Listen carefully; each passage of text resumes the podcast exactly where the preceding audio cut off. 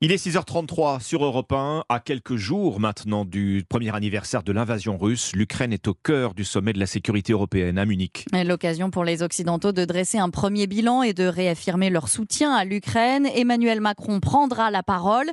Le président français qui a changé de discours, William Molinier. Il est loin le temps où il appelait à ne pas humilier la Russie. Oui, selon l'Élysée, Emmanuel Macron évoquera dans son discours les moyens d'assurer la défaite de la Russie, positionnement français qui n'avait jamais été aussi clairement affirmé. Le chef de l'État, qui s'était attiré les foudres de certains pays européens, notamment à l'Est, souhaite désormais sans ambiguïté la victoire des Ukrainiens, à un moment où sur le champ de bataille, la manœuvre risque de tourner rapidement à l'avantage de Moscou.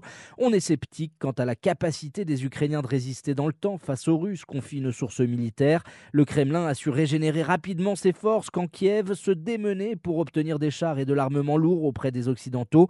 Les chars promis tardent à arriver jusqu'à la ligne de front. J'espère que le moment ukrainien n'est pas passé, poursuit ce haut gradé.